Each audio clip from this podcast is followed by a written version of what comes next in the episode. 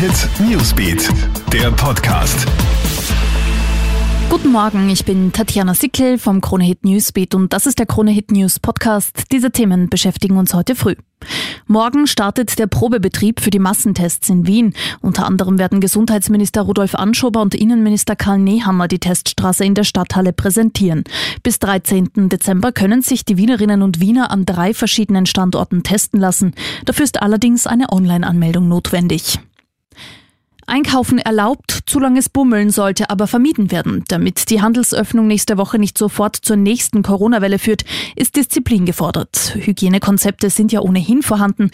Experten empfehlen sich schon im Vorhinein zu überlegen, was man braucht, um nicht unnötig viel Zeit im Geschäft zu verbringen. Übrigens, am 8., 12. und 19. Dezember darf der Handel ausnahmsweise bis 19 Uhr geöffnet haben. Darauf haben sich die Sozialpartner geeinigt. Und zwei Tage nach der Amokfahrt im deutschen Trier ist für heute eine Schweigeminute für die Opfer und alle Betroffenen geplant. Vorgestern ist ja ein 51-Jähriger im Zickzack durch eine Fußgängerzone gerast. Dabei kamen fünf Menschen ums Leben, 18 wurden verletzt. Das Motiv ist nach wie vor unklar.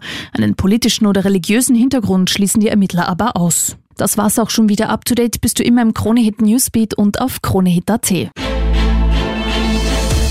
Krone Hit Newsbeat, der Podcast.